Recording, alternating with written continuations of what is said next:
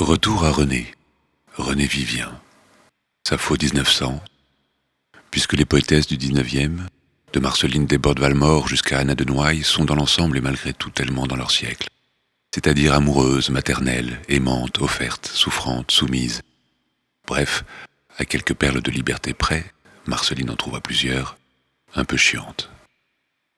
Mais pas René, pas Punky René, morte d'alcool et de chagrin post-romantique, alcoolique, mais en frac.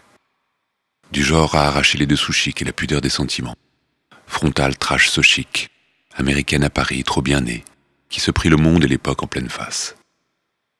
Sapphique, sans phare, habillée en hussard, saoule comme une cosaque, posant devant la glace, morte anorexique dans un claque à un sou, rêvant de lupanar sans dessus-dessous, en humant du triclot. Self-arnaque autodupe de la farce de l'amour fou en quête de passion avant tout. Plus dur fut le choc. Arrêt des hostilités le 18 novembre 1909 à 32 ans. Tel fut le destin de René. Punk morte d'excès et de solitude, comme il se doit dans un monde où le genre ne pouvait être que mauvais. Avec René, l'amour est plus et moins qu'un enfant de bohème. Un état critique, aussi désirable qu'instable, aussi violent que fragile amoureuse et perdue qui ne se remit jamais des abandons successifs de la baronne de Zulaine, de la lettrée américaine Nathalie Barnet, puis de la mystérieuse admiratrice turque Kérimé Pacha, René défend une idée de l'amour qui part de la chair pour aller à l'esprit. On n'est pas dans un rêve de foyer et d'épanouissement respectif avec petit jardin secret à la clé. Ce ici et maintenant du corps plonge René dans la modernité des amours incertaines, riches de présent, mais à l'avenir inconnu, un rêve instable, un peu comme celui d'une rencontre réussie sur Tinder. Incertitude des promesses de la chair et des amours impossibles. Incertitude du corps qui délivre par la jouissance et qui contraint par l'identité assignée. Incertitude de la jouissance elle-même et du genre. Les amours de René sont modernes, incertaines. Comme les courtisans près d'un nouveau destin, nous attendions ensemble un rayon de l'aurore.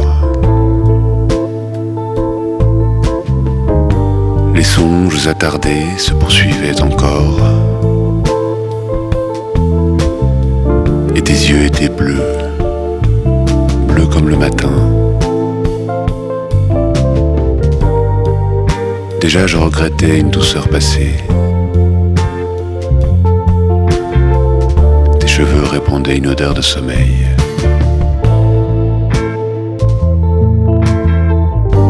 Crainte de voir éclater le soleil, notre nuit s'éloignait, souriante et lassée.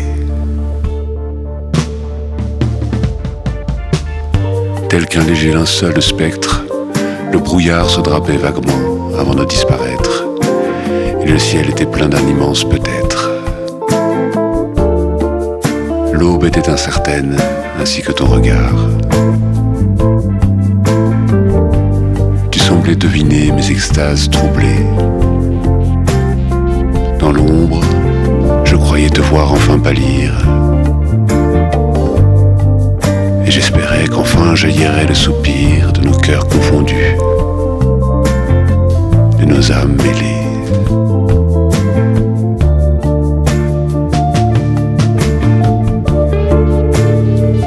Nos êtres défaillants frémissaient d'espoir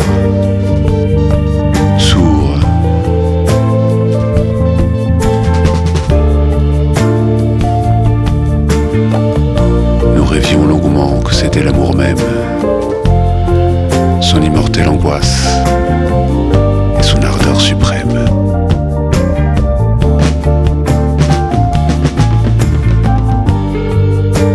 Et le jour s'est levé.